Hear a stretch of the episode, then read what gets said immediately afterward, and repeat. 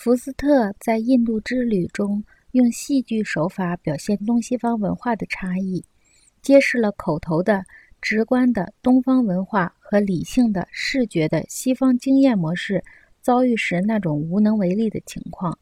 当然，理性对西方来说一向意味着同一性、连贯性和秩序性。换言之，我们把理性和文墨、理性主义。和某种特定的技术联系起来了，因此，对传统的西方人来说，电力时代的人似乎变成了非理性的。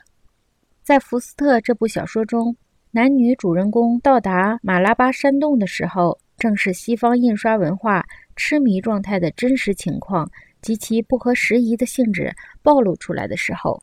阿德拉奎斯蒂德的推理能力对付不了印度文化整个的无所不包的共鸣场。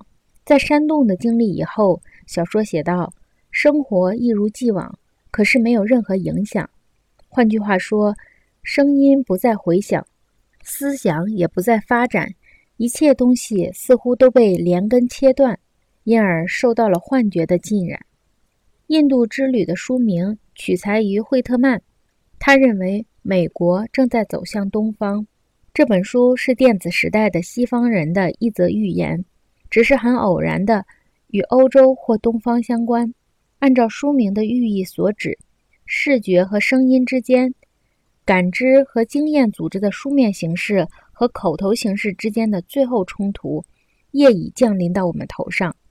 正如尼采所言：“既然理解能阻止行动，那么借助弄懂媒介如何使人延伸，如何挑起我们里里外外的战争。”我们就可以节制这场冲突的激烈程度。